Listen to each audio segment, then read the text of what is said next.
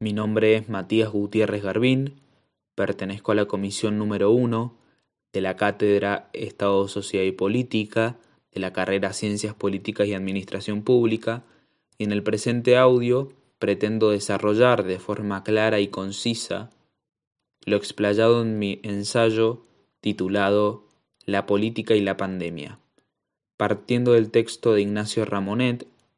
La pandemia y el sistema mundo, es por lo que mi ensayo surge de la diferenciación o la discriminación entre los dos conceptos pandemia y epidemia, y atravesando luego las dos patologías que Ignacio Ramonet en su ensayo logra expresar, una surgida en el año 2002 llamada síndrome respiratorio agudo y grave, y el segundo de la misma patología de coronavirus, atravesado en el año 2012, llamado síndrome respiratorio de Medio Oriente.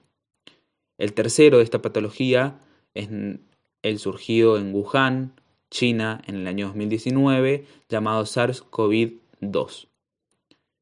En mi ensayo no solo establezco la relación entre la política y la pandemia, sino que a su vez logro establecer no solo cómo la pandemia afectó a la política, entendiendo a la política como una actividad social orientada a la distribución, transferencia o conservación del poder según Max Weber, sino también la dicotomía si la política afectó, tergiversó, empeoró a la pandemia actual. A partir de esto es por lo que en mi conclusión llamo a revertir no solo la práctica y la forma en la que se desarrolla la política, sino también en cómo podemos cambiar lo político y el espacio donde se desarrolla esta.